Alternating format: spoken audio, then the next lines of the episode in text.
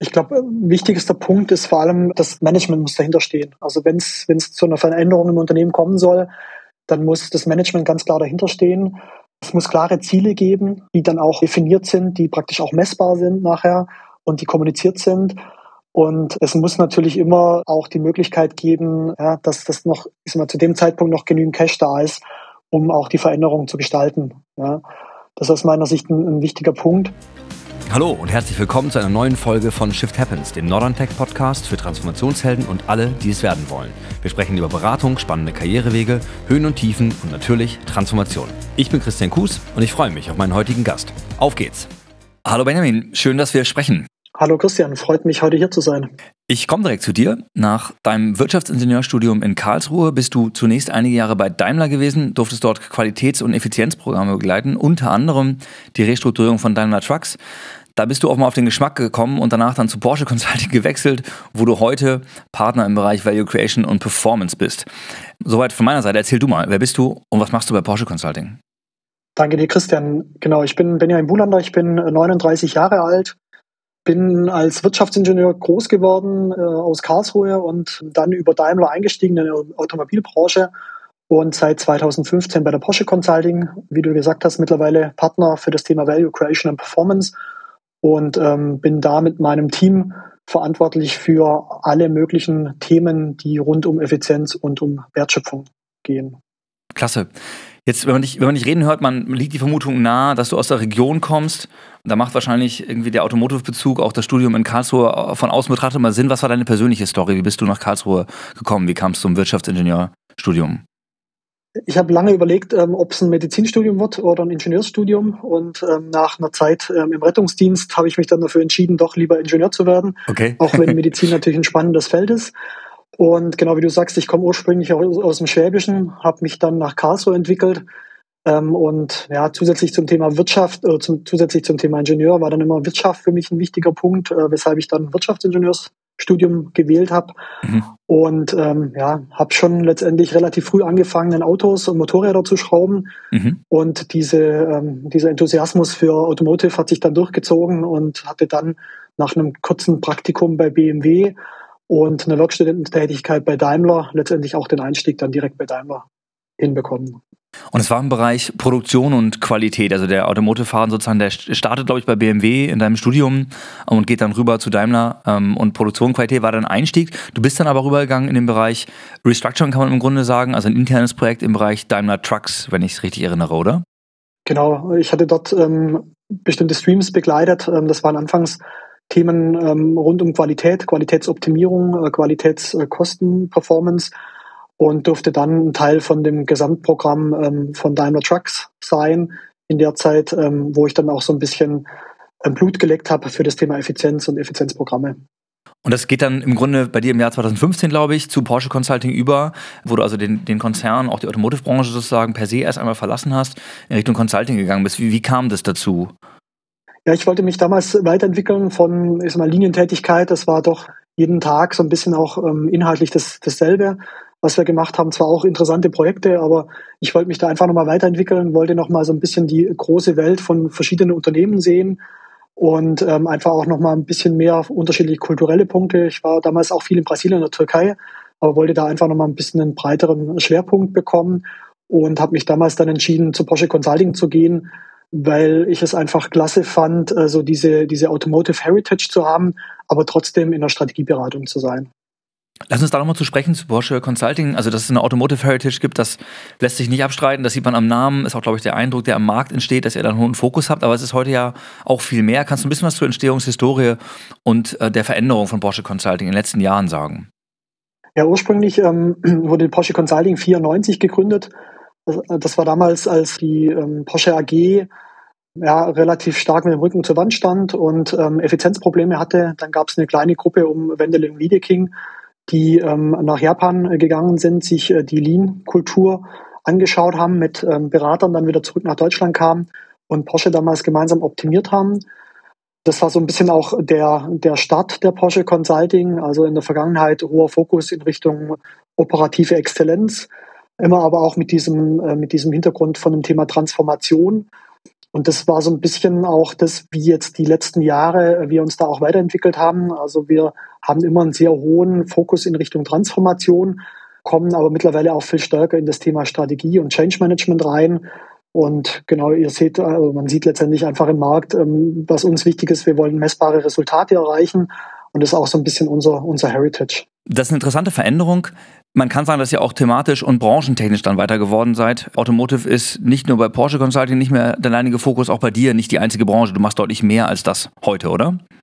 Mhm, ja, genau, das ist richtig. Also wir kommen, wie du sagst, sehr stark aus dieser Automotive-Branche. Wir waren damals ähm, gegründet von der Porsche AG dann aus, ähm, haben dann unterstützt in Automobilzulieferern, damals äh, Recaro, die wir unterstützt haben in, in Just-in-Time, Just-in-Sequence-Optimierung auf Basis letztendlich äh, des Porsche-Cases ähm, sind dann aber immer breiter und breiter geworden und haben mittlerweile in Summe acht Branchen bei uns. Klar, die größte Branche weiterhin die Automobilindustrie, äh, machen aber jetzt auch Luft- und Raumfahrt, Transport, Industriegüter, Energie, Konsumgüter, Pharma, Medizintechnik sowie Finanzdienstleistungen. Also sind doch stark in die Breite gewachsen in den letzten Jahren. Deutlich breiter. Ja, sehr interessant. Sagen wir ein bisschen was zur Kultur. Wir haben uns ja ähm, in einigen Situationen erlebt. Ich habe tatsächlich auch, wir haben Porsche Consulting Berater mal in-house gehabt. Kleine Anekdote. Wir haben beim Porsche Speed Pitching, 2017 müsste das gewesen sein, circa, ein Team gehabt aus der Prozessoptimierung bei uns. War sehr interessant für uns als junges Startup mal Porsche Consulting sozusagen live zu erleben im eigenen Unternehmen. Da habe ich einen ganz guten Eindruck von eurer Kultur bekommen. Erzähl mal, was, wie tickt ihr? Was macht euch, was zeichnet euch aus? Ja, ich sag mal, Porsche im Namen zu haben, glaube ich, ist so ein Teil, was auch unsere Heritage ausmacht. Also wir sind ähm, einfach vom Team sehr sportlich, haben so diesen Sportgeist auch ähm, mit dabei. Uns ist einmal wichtig so im, im, persönlichen Umgang, dass wir immer als Team spielen, dass wir ähm, gemeinsam die Projekte durchgehen und dass wir auch danach mal zusammen feiern und, und die Erfolge angehen. Das ist das eine. Und zum anderen im, im professionellen Arbeitsalltag natürlich für uns wichtig, messbare Resultate zu erzielen. Das war das, was ich vorhin auch kurz angedeutet habe, so dass wir letztendlich beim Kunden nicht im stimmigen Kämmerchen sitzen, sondern wir gehen gemeinsam mit den Kunden voran und vor allem über Workshops, über gemeinsame Termine letztendlich ermitteln wir dann auch die Ergebnisse zusammen mit den Kunden. Das ist so ein bisschen unsere Heritage. Und als zweiter Punkt, vielleicht kann man auch sagen, wir sind eine Unternehmensberatung, die relativ berufserfahrene äh, Mitarbeiter hat. So wie bei mir auch. Ich hatte ja anfangs den Punkt in der Industrie oder meine Berufserfahrung in der Industrie gesammelt. So ist es bei uns im Durchschnitt, dass wir zehn Jahre Berufserfahrung von unseren Mitarbeitern haben. Ähm, und es zeigt sich letztendlich dann auch auf den Projekten, dass wir da einfach auch eine, eine große Seniorität mit dabei haben.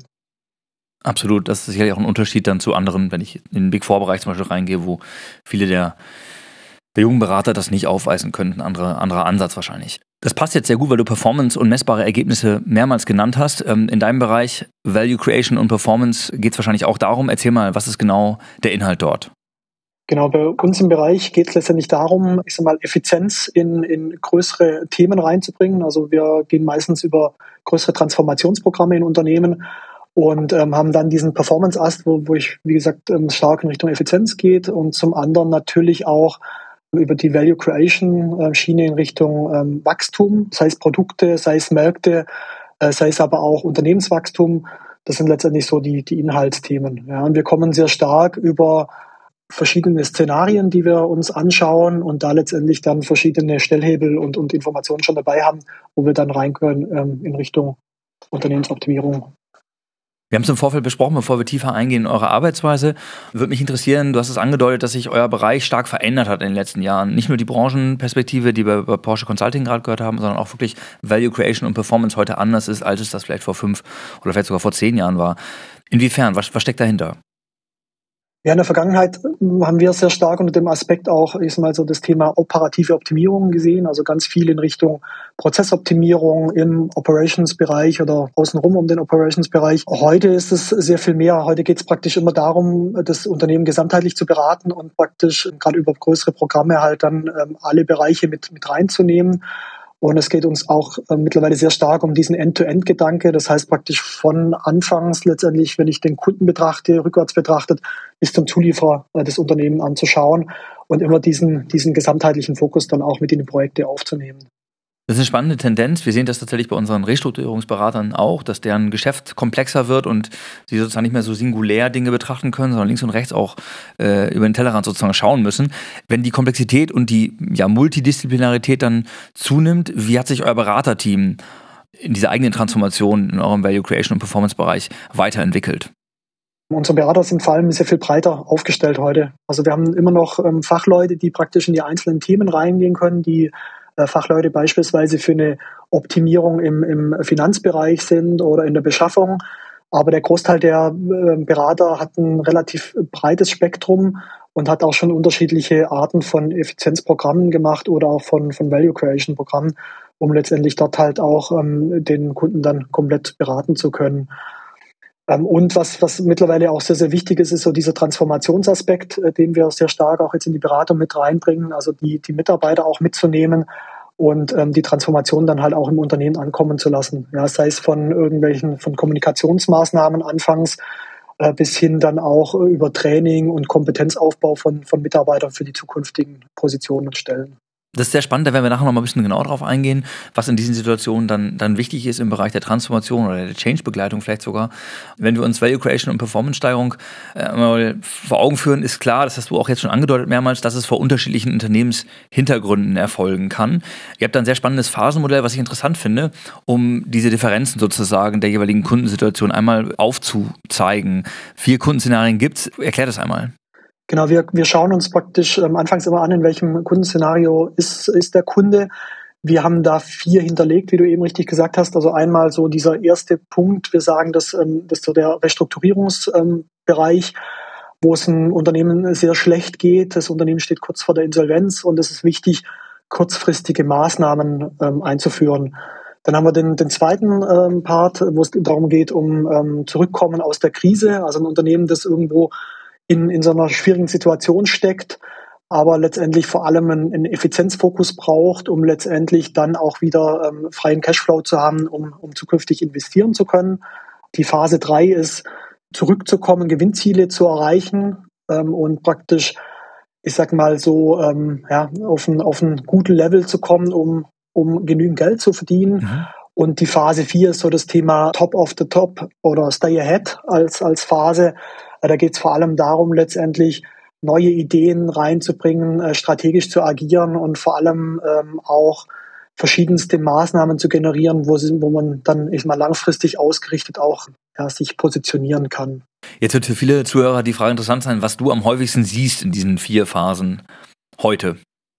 Genau, wir sind ähm, vor allem, würde ich mal sagen, im Thema unterwegs ähm, so zurückkommen, also ich sag mal kurzfristige ähm, Liquiditätsprobleme und dann letztendlich den, den Effizienzaspekt anzusetzen, um das Unternehmen ähm, zu unterstützen. Das ist der eine Case und der zweite Case ist, was wir sehr oft unterstützen, ist auch das Thema Stay Ahead, also ein Unternehmen, äh, dem es schon äh, gut geht, das aber eine klare Strategie hat und ähm, auch jetzt sich dahin entwickeln muss, ähm, praktisch diese, diesen, diesen Aspekt auch weiterhin zu behalten. Ähm, genau, das ist so, sind so eigentlich die zwei ähm, Szenarien, die wir bei uns in der Beratung am meisten sehen. Genau, muss im Moment aber auch sagen, dass, dass wir immer wieder sehen, gerade auch im Automobilzuliefererbereich, dass es immer wieder jetzt auch Restrukturierungsthemen gibt, äh, wo, wo die ähm, Unternehmen mit dem Rücken zur Wand stehen. Das nimmt allgemein zu, das, das merken auch wir, kann man auch der Presse entnehmen. Das ist offenbar ein Trend, der jetzt uns in 2023 wahrscheinlich auch darüber hinaus dann begleiten wird. Trotzdem ist aber sehr spannend, dass du ja auch die anderen Fälle siehst, also die Stay Ahead, Top of the Top Fälle. Und das finde ich interessant, das mal so ein bisschen zu kontrastieren. Vielleicht noch einmal ganz, ganz kurz zu denen zurückkommen, was ja der, der, der Hauptteil heute ist aus deiner Sicht. Ähm, wo starten hier typischerweise die Mandate? Wer ruft wann bei dir an? Was ist sozusagen der, der Painpoint, bei dem das Telefon bei dir klingelt? unterschiedliche ähm, Startpunkte für uns. Ähm, es gibt Dinge, wo, wo, Kunden direkt anrufen, ja, wo sie sagen, hey, wir kennen euch von vergangenen Projekten. Ähm, wir haben im Moment ein Problem äh, mit unseren Kosten. Kommt mal vorbei und helft uns und äh, lasst uns mal gemeinsam schauen. Ähm, wir wissen nicht genau, wo sind die großen Probleme und, und ähm, schaut mal mit eurem externen Blick nochmal drauf, um zu erfahren, wo sind die großen Probleme bei uns. Alternativ praktisch ähm, zweites Thema, wo, wo auch oft ist, dass wir eine, einen ganz normalen Request for Proposal bekommen wo ein Unternehmen eine Ausschreibung ähm, losschickt und ähm, uns kennt über Presse oder vielleicht auch über vergangene Projekte und wir dann ähm, unter anderem äh, angefragt werden für, für ein Projekt. Nehmen wir mal diesen Startpunkt, wir haben ein Unternehmen, was irgendwie weiß, es drückt der Schuh, wo ganz genau ist noch nicht klar oder wie, wie, wie schwierig die Situation ist, vielleicht auch gar nicht klar, aber man möchte weitere Transparenz haben. Wie geht ihr vor? Was macht ihr, wenn ihr aufschlagt in einem solchen Projekt? Genau, ich sag mal, uns ist anfangs vor allem wichtig zu verstehen, ähm, wie groß ist das Problem und, und wo, woher kommt das Problem. Von daher haben wir für uns ein, ein, Framework definiert, wo wir sagen, wir haben unterschiedliche Ebenen. Das ist so ein bisschen für uns das Thema Kundenszenarien, ähm, wo wir dann wissen, okay, das ist jetzt praktisch äh, das, was ich vorhin gesagt zwischen eins und vier.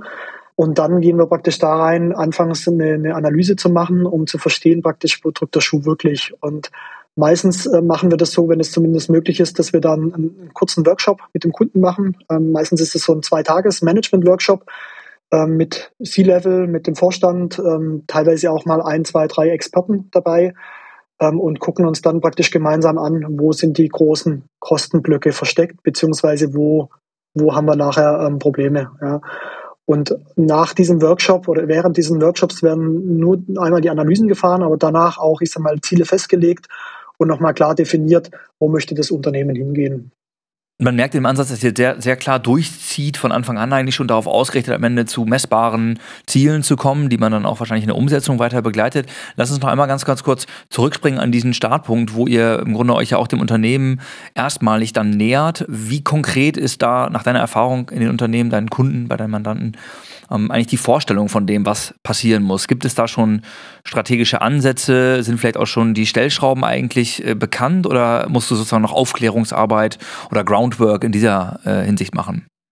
Ich glaube, beides. Also wenn wir wieder in die Kundenszenarien reinschauen, ist aus meiner Sicht äh, vor allem bei Kunden, die bei Top of the Top stehen, also Kunden, die praktisch wirklich ähm, auch weit nach vorne schon schauen, meistens bekannt, woran sie arbeiten müssen. Die äh, Unternehmen haben meistens auch eine klare Strategie und wissen auch, ähm, was sind so die Stellschrauben, die sie jetzt drehen müssen, um auch dort zu bleiben.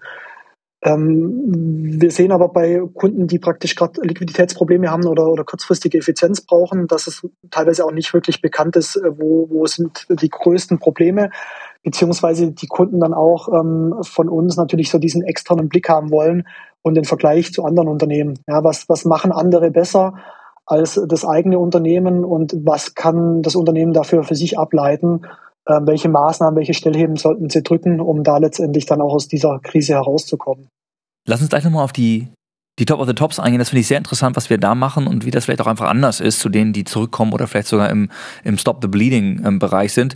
Dennoch, du hast ja gerade gesagt, ist das ein ganz wichtiger Teil auch eures Geschäfts und vielleicht nimmt es sogar noch ein bisschen zu in den kommenden Monaten, diese Unternehmen, die mit dem Rücken zur Wand stehen.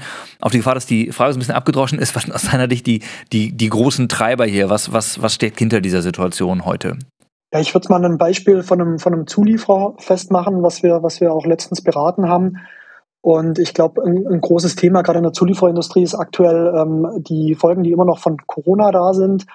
Da ähm, starke Probleme in Richtung der, der Lieferketten. Ist mal dann zusätzlich noch die Chipkrise, die dazu kam, äh, verschiedenste Lieferabrufe auch von den, von den Automobilunternehmen äh, selber. Das heißt, dieser Rückfluss äh, von Informationen ist relativ kurzfristig und damit ähm, ist es für einen, für einen Zulieferer auch schwierig zu steuern ja, und auch langfristig zu steuern. Das führt natürlich dann immer wieder zu Problemen in der Kostenstruktur, zu Liquiditätsproblemen. Ähm, dazu ist dann noch die Ukraine-Krise gekommen, wo auch vor allem sag mal, die Energiepreise super nach oben gestiegen sind. Und wir haben auch viele Kunden, die halt gerade in ähm, Energie ähm, äh, Branchen unterwegs sind, wie Gießereien oder, oder ähm, ja, verarbeitende Industrien. Das heißt, es sind unterschiedliche Probleme, die da aktuell zusammengekommen sind. Und zusätzlich stehen wir ja praktisch auch im Moment mit äh, mal Transformation in der Automobilindustrie in Richtung äh, Batterie, Elektromobilität und ähm, autonomes Fahren von einem, von einem Wandel. Ja, und ich glaube, das sind so verschiedene Faktoren, die da im Moment gerade in der Automobilindustrie zusammenkommen und wo auch unser ähm, Kunde, der Zuliefer, ähm, große Probleme bekommen hat. Ja, und wie sind wir dann letztendlich auch mit ihm vorgegangen? Wir hatten uns praktisch letztendlich seine Kostenstruktur angeschaut, sind dann nochmal mit ihm und mit, mit Finance komplett durchgegangen, haben mal geschaut, wo sind die großen Kostenblöcke, um nachher abzuleiten, welche Möglichkeiten gibt es dort ähm, an Optimierungspotenziale. Und ähm, wir haben letztendlich nochmal ein paar Benchmarks mitgebracht aus ähm, ähnlichen Industrien, aber auch aus anderen ähm, Industrien, jetzt Auto, außerhalb der Automotive-Industrie, um zu sehen, wo kann man da nochmal optimieren ähm, in Richtung der Kostenstruktur. Sehr interessant, weil du auch ein bisschen auffächerst jetzt hier und ähm, klar sind da die, die üblichen Verdächtigen dabei, das Thema Kostendruck zum Beispiel, der Angriffskrieg äh, in der Ukraine, aber auch andere Themen, natürlich Corona auch im Jahr 2023 immer noch ein Thema, zumindest die Nachwehen vielleicht. Dennoch hast du ja auch mit den Kunden zu tun im Top-of-the-Top-Bereich. Wenn wir doch mal zurückgehen auf den aktuellen Case, das ist ja kein Top-of-the-Top, da ist schon jemand, der sich verändern muss, ein bisschen mehr Druck hat vielleicht. Ist, ist bei diesem Kunden denn überhaupt Zeit, wirklich die Elektrifizierungsthemen oder andere Dinge, die eigentlich ja eher strategisch transformativ sind, zu machen? Kriegt ihr das unter einen Deckel mit den Kostendrucksthemen oder anderen, vielleicht sogar Feuerlöschmaßnahmen? Genau, wir versuchen dann praktisch äh, zweigleisig zu fahren. Ähm, Gerade die Unternehmen, wo dann sehr stark mit dem Rücken zur Wand stehen und ein klares Cashflow- oder Liquiditätsproblem haben, geht es natürlich darum, erstmal das Ganze zu sichern ähm, und Maßnahmen abzuleiten, um damit das Unternehmen, das Fortbestand des Unternehmens auch abzusichern. Das ist äh, natürlich immer Priorität. Wir gucken uns dann meistens an, meistens gibt es ja größere Stellhebelmaßnahmen, die man auch ähm, schnell umsetzen kann. Und wir nutzen dann diese Leuchtturmprojekte auch, um die Mannschaft dahinter zu bekommen, um auch ein, ich sag mal, einen Sog zu erzeugen äh, der Mannschaft, die dann Lust hat, weitere Maßnahmen umzusetzen. Und wir versuchen dann mit einem kleineren Team natürlich auch in den strategischen Leitplanken zu arbeiten und nochmal zu schauen, auf welche Produkte kann ich mich in der Zukunft konzentrieren? Ja, vielleicht welche Märkte kann ich noch zukünftig angehen? Äh, welche Kunden könnten noch für mich interessant sein, um letztendlich dort auch einen Mehrwert zu generieren. Und das ist dann meistens ein paralleler Stream, der dann mit einer kleineren Mannschaft läuft und ähm, versucht wird, letztendlich damit dann halt auch am Ende des Projektes ähm, nochmal interessante Maßnahmen zu generieren, um das, den Umsatz abzusichern. Sehr, sehr spannend, dass wir da auch den, den Spagat sozusagen schaffen, beziehungsweise auch eine, einen Übergang vielleicht aus den ersten ähm, einfach notwendigen Maßnahmen, die schnell umgesetzt werden müssen, hin zu dem, was eigentlich strategisch ja wirklich wichtig ist für diese Unternehmen, um in 10 oder 15 Jahren weiterhin zu den Top-Performern zu gehören. Ich kann mir vorstellen, dass du durchaus auch Unterschiede siehst in der Kultur, der Stimmung, den Menschen, mit denen du arbeitest, wenn du dir in Phase 2 Kunden neben einen Phase 4 Kunden stellst. Was ist so dein, dein Eindruck dort? Wo sind da die Unterschiede? Ja, das kann ich vollkommen unterstützen. Also gerade wenn wir so in die in Phase 2 Kunden schauen, da sind natürlich äh, die Mitarbeiter eher reserviert, ängstlicher. Viele haben vielleicht auch Angst. Wie geht's weiter? Ähm, was bringt die Zukunft? Ja, muss ich um meinen Job Angst haben? Ähm, wird es das Unternehmen die nächsten Jahre noch geben? Das führt natürlich dazu, dass man die ähm, Mitarbeiter auch abholen muss und vor allem sehr stark auch in den Prozess integrieren muss. nur so schaffen wir letztendlich, dass das Unternehmen dann auch gemeinschaftlich praktisch weiter, weiter auch bestehen kann. Und bei den Phase 4 Kunden natürlich, die sind ähm, natürlich top of the top. Die wissen, dass sie gut sind, ja, dass es im Unternehmen gut geht. Die sind natürlich eher gefühlt extrovertierter. Die haben ein breiteres Kreuz äh, und die haben einfach auch viel Selbstvertrauen. Ja, und das hilft natürlich auch in der Phase zu gucken, ähm, wie können wir uns da weiterentwickeln und wie können wir trotzdem noch ähm, auch in der Zukunft top of the top bleiben. Das ist sehr spannend, weil da habe ich im Grunde ja in der Phase 4 auch vielleicht weniger Leidensdruck. Das könnte bis zu Selbstzufriedenheit gehen, was du jetzt gerade nicht genannt hast, ausdrücklich natürlich, aber das kann ja durchaus sich einstellen in so einer Phase. Ähm, jetzt soll ich mich verändern, kommt ein externer Berater, in Workshops werden neue Dinge entwickelt. Wie stellt ihr da ein hohes Projektmomentum und Motivation sicher? Weil unweigerlich, das erkennt man am Ansatz ja auch, geht ihr relativ schnell aus der Theorie eigentlich in die Praxis. Ihr wollt ja Ergebnisse haben. Ich glaube, wichtigster Punkt ist vor allem, das Management muss dahinter stehen. Also wenn es zu einer Veränderung im Unternehmen kommen soll, dann muss das Management ganz klar dahinter stehen. Es muss klare Ziele geben, die dann auch definiert sind, die praktisch auch messbar sind nachher und die kommuniziert sind. Und es muss natürlich immer auch die Möglichkeit geben, ja, dass das noch, ich sag mal, zu dem Zeitpunkt noch genügend Cash da ist, um auch die Veränderung zu gestalten. Ja. Das ist aus meiner Sicht ein, ein wichtiger Punkt.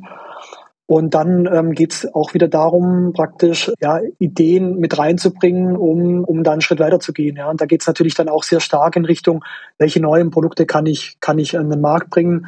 Es geht auch viel darum, wie kann ich Themen automatisieren, wie kann ich ähm, Prozesse digitalisieren, ja, was ja heute ähm, gerade in der, in der Presse wir sehr stark hören mit dem Thema ChatGPT oder auch mit ähm, AI oder RPAs, also diese ähm, Bots praktisch, die ähm, ja, wiederkehrende Aufgaben praktisch übernehmen.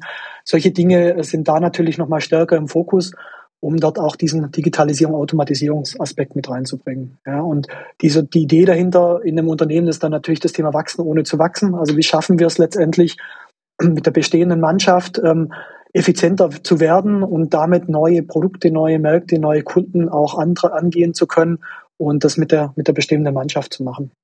Bevor wir gleich noch einmal auf die positive Seite springen, gehe ich einmal auf die Negativseite. Gibt es irgendwo Red Flags, woran du in dieser Projektentstehungsphase, die so langsam in die Umsetzung dann übergeht, erkennst, vielleicht live im Projektgeschehen erkennst oder vielleicht auch schon vorab ähm, im Gefühl irgendwie sagen kannst, hier haben wir ein Problem, das könnte unser Projekt ernsthaft in Schwierigkeiten bringen. Was sind so Dinge, wo du sagst, da wirst du nervös? Das sind aus der Sicht Red Flags in der Kultur, in der Zusammenarbeit, in der Situation. Du sprichst es an, das Thema Red Flag. Ähm, ich glaube, wir brauchen die Transparenz. Das ist nochmal ein ganz wichtiger Punkt. Also ist mal, das Unternehmen muss die Transparenz gestalten, dass man halt auch ist mal die Zahlen sieht, dass man praktisch sieht, ja. ähm, wo, wo hat man schon Maßnahmen in der Vergangenheit gemacht um dann letztendlich auch gegensteuern zu können. Ja, ansonsten wird es kein, kein erfolgreiches Projekt sein. Im Blindflug kann es nicht funktionieren. Vielleicht eine ganz gute Überleitung, bevor wir gleich nochmal ganz kurz zum Thema Change kommen wollen. Zum Thema Tracking. Du hast es ganz, ich glaube, einer der ersten Sätze war Performance äh, messbar machen, Performance erreichen, Ziele erreichen. Da schwingen irgendwie in meinem Kopf immer KPIs und Zahlen mit.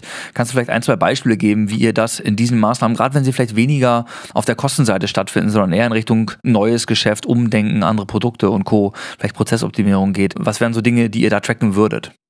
Ja, ich mal, wenn wir, wenn wir so über das Thema Tracking sprechen, vielleicht auch nochmal ein guter Punkt. Ähm, ich sag mal, in der Vergangenheit oder in der, früher, ich mal, vor ein paar Jahren hat man so vor allem sehr stark Excel verwendet im Thema Tracking und hat das praktisch hergenommen und damit ja. auch ähm, versucht, Transparenz herzustellen und zu reporten. Ähm, heutzutage ist es natürlich schön, dass es, dass es da auch wirklich digitale Tools gibt, so wie beispielsweise Falcon, wo wir letztendlich auch nutzen, um halt ein äh, PMO sauber steuern zu können, ja, eine klare Transparenz zu haben, dahinter ähm, KPIs legen zu können, die wir definieren. Ja, das sind dann so Themen wie Umsatzrendite, das sind so Themen wie äh, Kosteneinsparungspotenziale oder auch so Themen wie ähm, Produktumsatz, der dahinter gelegt wird, die letztendlich dadurch halt ganz gut auch auswertbar sind. Und was halt auch ein weiterer Mehrwert vor allem ist, ist das Thema ähm, klares Tracking von Maßnahmen mit Zielterminen, mit Verantwortlichkeiten, ähm, um das dann letztendlich auch in einer, in einer gesamtheitlichen äh, Sicht dann transparent zu machen. Ja, wenn ich mich an das Porsche Consulting Projekt bei uns damals, ähm, da waren wir, glaube ich, ein fünfköpfiges Team, extrem klein, war ein absoluter Outlier, glaube ich, auch für die Porsche Consulting Welt. Ich erinnere mich daran, dass, vielleicht passend zum Thema Change, wir mehrere Lunchtermine hatten, was wirklich auffällig war. Das ist also Teil der, der Change-Kultur sozusagen dieses Beratungsteams war, um nah an uns dran zu sein, uns persönlich kennenzulernen. Wir wurden mehrmals eingeladen. Das war toll damals für unsere Gründer-Portemonnaies, aber auch für die Stimmung, glaube ich, einfach in dem Projekt super. Ähm, gib mir mal so ein, zwei, drei Tipps aus deiner Change- Trickkiste? Wie nehmt ihr eure Kunden mit? Ich glaube, das erste ist immer ein offenes Ohr zu haben. Ja, also ich glaube, wir müssen praktisch transparent äh, gegenüber dem Kunden ähm, kommunizieren, aber wir müssen jederzeit ein offenes Ohr haben und wir müssen die Mitarbeiter dadurch auch verstehen. Ja, Gerade ähm, anfangs sind da auch Ängste in so einem Projekt da. Ähm, es sind irgendwo äh, Gefahren, die die Mitarbeiter sehen in, dem, in der Situation und die müssen wir verstehen als Berater. Von daher ist, glaube ich, der erste Tipp auf jeden Fall ein offenes Ohr haben. Und das kann sein über, ähm, über Workshops, wo man das offen anspricht, wo man auch ganz transparent kommuniziert, ähm, bis hin dann auch, ich sag mal, kleine Runden, wie du sagst, Lunch oder mal vielleicht sich zum Kaffee treffen und über die Themen sprechen und praktisch dort äh, zu verstehen, was, was treibt die einzelnen Leute an. Ähm, das war der eine Punkt. Ähm, der zweite Punkt ist auch, das hatte ich vorher oder am Anfang angesprochen, das Thema Erfolge feiern. Das ist, glaube ich, ein ganz wichtiger Part in so einem Projekt und die, die Projekte sind sehr, sehr stressig gibt es immer wieder Erfolge. Ja, wenn ich, ähm, keine Ahnung, wenn ich mal meine Ziele festgelegt habe am Anfang oder wenn ich ähm, so weit gekommen bin, dass ich erste äh, Leuchtturmprojekte auch umgesetzt habe, ähm, dann diese, ähm, diese Erfolge auch gemeinsam feiern, mal irgendwie zusammen ein Team-Event machen ähm, oder vielleicht mal gemeinsam essen gehen oder einfach auch mal, ähm, keine Ahnung, nachmittags sich auf einer, auf einer Dachterrasse treffen und, und mal eine halbe Stunde miteinander sprechen und quatschen, um letztendlich auch so Erfolge zu feiern. Das wäre so der, der zweite Part, wo ich dir da mitgeben würde. Absolut. Das passt sehr gut zu unserem damaligen Ansatz, das, was wir von euch auch erlebt haben. Äh, klasse, Benjamin. Das war ein tolles Gespräch, hat sehr viel Spaß gemacht, viele Insights für Value, Creation und Performance und natürlich auch jetzt am Ende nochmal zum Thema Change. Ganz vielen Dank für deine Zeit. Danke dir, Christian. Hat mich sehr gefreut. Der Podcast Shift Happens ist eine Norderntech-Produktion. Norderntechs intuitive Softwarelösung Falcon hilft Ihnen dabei, Ihre Strategie- und Transformationsprojekte stressfrei und erfolgreich umzusetzen. Mehr zu unserem Podcast sowie unserer Software Falcon finden Sie auf norderntech.com und LinkedIn.